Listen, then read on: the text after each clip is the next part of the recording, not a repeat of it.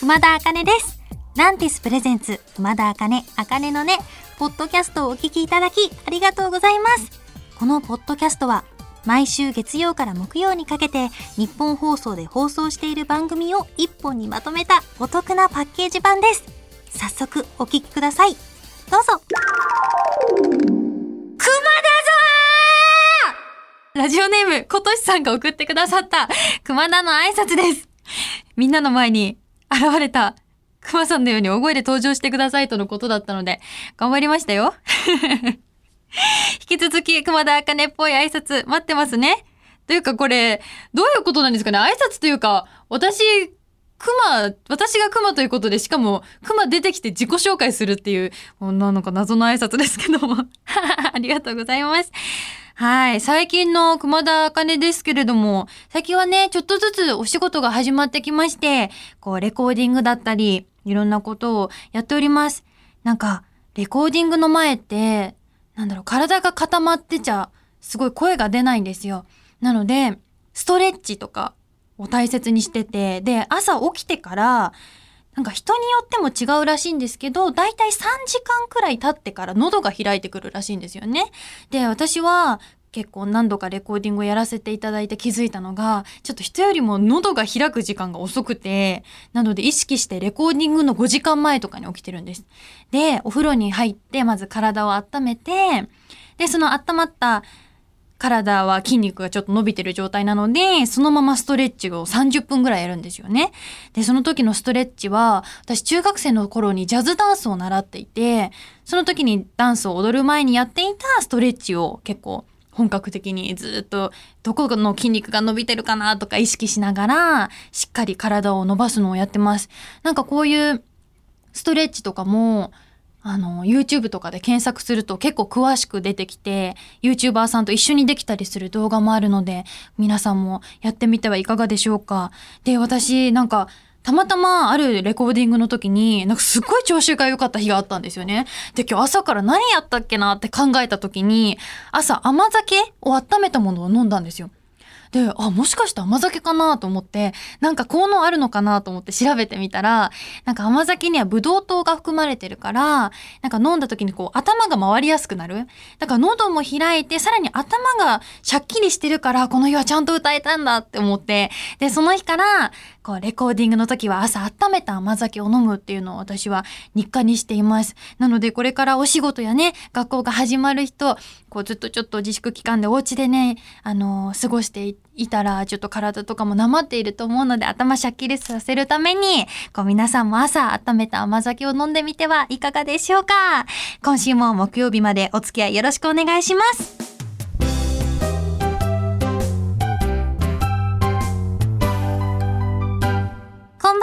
熊田茜です。今日はこんなメッセージをいただいています。ラジオネーム、豆乳ラバーさん、高校2年生の男の子からいただきました。ありがとうございます。ラジオを聞いていると、バイト先でこんなことがありましたという話をよく耳にしますが、僕の高校はアルバイト禁止なので、いつもバイトしてみたいなぁと思います。熊田さんが経験したアルバイトや、やってみたいと思うアルバイトはありますか？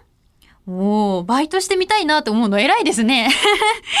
私はあの牛カツ屋さんでバイトをしてたことがあって、いや、これね、なんで牛カツ屋さんにしたかって言いますと、そのバイト募集欄に、あの、まかないで牛カツが出るって書いてあったんですよ。だから、うわ、これは行くしかないって思って行って、まかないで出た牛カツ、たった一度きりだったんですよ。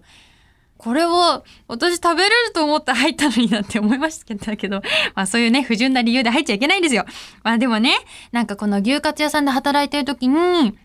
私は高校1年生くらいの時から、この声優アーティストっていう職業を目指してたので、こう接客業をちゃんとやってみたいなと思って、なので、こう私は牛カツをこう運んできて、お客様に、なんかこれは裏表30秒ずつ焼いてくださいねとか、わさびとかお塩とかソースもありますよ、みたいな説明を、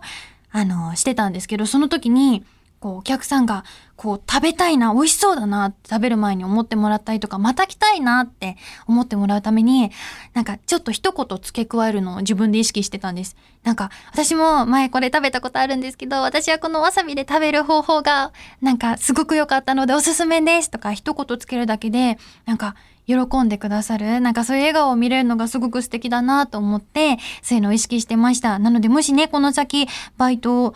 ができる機会があったら、ちょっとそういうのを意識するだけで自分の吸収する率がね、ちょっと上がったりするかななんて思います。あとあの、スーパーで店員さんもやってたことがあるんですよね。で、そこでね、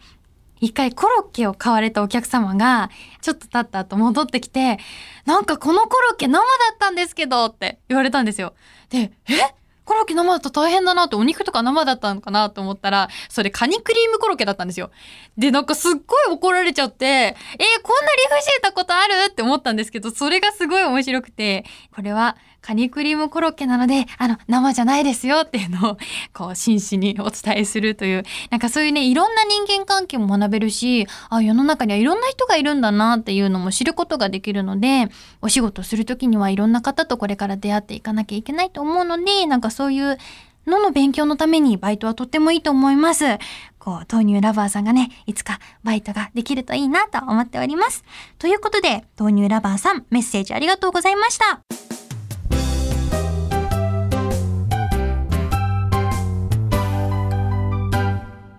こんばんは、熊田茜です。突然ですが、これは何の音でしょうか？はい。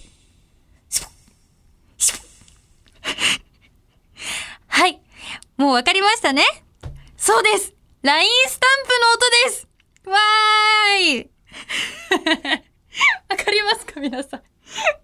ちょっと結構頑張ったんですけどね。あの、はい。ということで、熊田茜の LINE スタンプが発売しましたやったーこちらの素敵な熊ちゃんイラストを描いてくださったのは、巨匠、熊田先生でございます。いや素晴らしいイラストでしたね。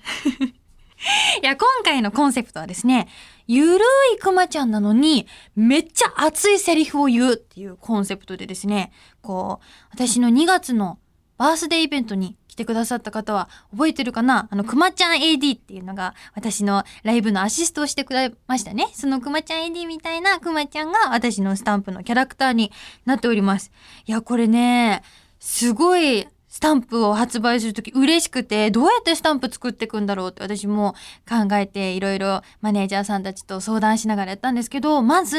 どんなセリフを作ろうかなっていうのから考えて、皆さんが使いやすい挨拶のが欲しいなとか、ちょっと可愛いラブ系なんか好きとかね、大好きなんか好きだよ。なんかそういうラブ系のやつにやろうとか、あとちょっとネタ系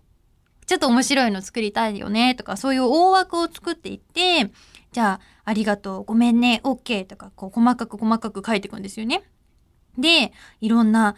だいたい60種類ぐらい考えて、で、その中で、じゃあこれにはどんなイラストをつけたら皆さんが使いたくなるかなとかいうのを考えてるときに、なんかこのくまちゃんはめっちゃ熱いセリフを言ってるときにダラーっとしたイラストにしようみたいなちょっとこだわりがあって。なんか私が気に入ってるのは、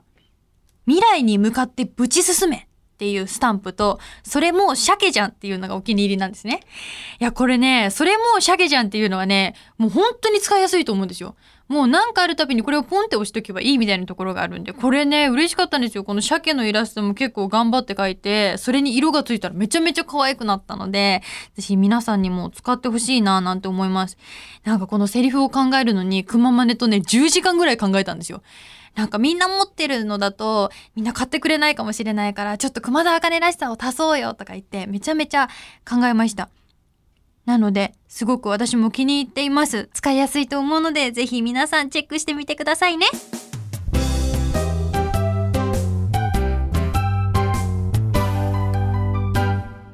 こんばんは、熊田茜です。いや、私最近心揺さぶられたことがあって、イテウォンクラスを見たんですよ。なんかずっと見たいなと思ってて、周りの人たちからね、絶対見た方がいいよって言われてた韓国ドラマなんですよ。で、あ私韓国ドラマって見たことないなと思ってちょっと初めてチャレンジしてみたんですけどいやこれめっちゃ面白かったですいわゆる復讐劇の話なんですけど、なんかね、こう、周りの人から、見終わった後に、男性はもやっとして、女性はスッキリするんだよって聞いてたんですよ。で、でどういうことなのかなと思って、めっちゃワクワクしてみたら、もうなんかね、キュンキュンしたりとか、あとなんか憎しみが生まれて、なんかこう見てて自分がわなわなわなってクーって震えたりとか、すごい自分の心の動きが楽しい、そんなドラマだったんですよ。で、なんかね、もうドラマの悪いとこじゃない、いいとこなんですけど、話数が進むごとにもう次が気になって寝れないんですよね。これあの16話ぐらいあったんですけど、私、2日半で見終わりました。でね、もう、こりゃ、やられたなと思ったんですけど、あのもう、寝る間も惜しんで見入ってしまうぐらいのイテウォンクラスだったんですけど、私はね、最後、もやっとが残ったんですよ。で、この、もやっとするシーンも人によって違うかなと思うんですけど、こういろんな、こう見たよって人と、この、どういうとこにもやっとしたのなんて情報交換をしても面白いかななんて思います。あとね、私最近、エスターっていう映画も見たんですよ。なんかこの機会にね、ちょっといろいろ自分の心も動かしたいなと思って、これ久しぶりに震えました。めちゃめちゃ怖かった。なんか、ある夫婦が養子の女の子のエスターを迎え入れるっていうお話でね、そのエスターは頭が良くて物静かな女の子なんですけど、徐々に恐ろしい本能を表していくっていうサイコホラーな話なんですよ。で、とにかくこの映画、カメラワークと音の使い方がすごい目が離せなくなる表現で、もう私開始3秒から終わるまで見てたんですよ。なんて言うんだろう。実際に飛び出したりしてないのに、なんか 3D の映画を見てるような感覚で。でもとにかくこのエスターを演じるイザベル・ファーマンの演芝居がもうとんでもなくて、もう本当に開演でした。で、いい意味で裏切られる、思い出しても、今思い出しても心臓がドキドキする映画でした。なんかね、面白かったけど、もう二度と見たくないなって思う。でもなんか、他の人には見てほしい。このドキドキを共感してほしいみたいな、そんな風に思う映画でした。皆さんからも、この映画見た方がいいよとか、おすすめの映画があったら、ぜひ教えてください。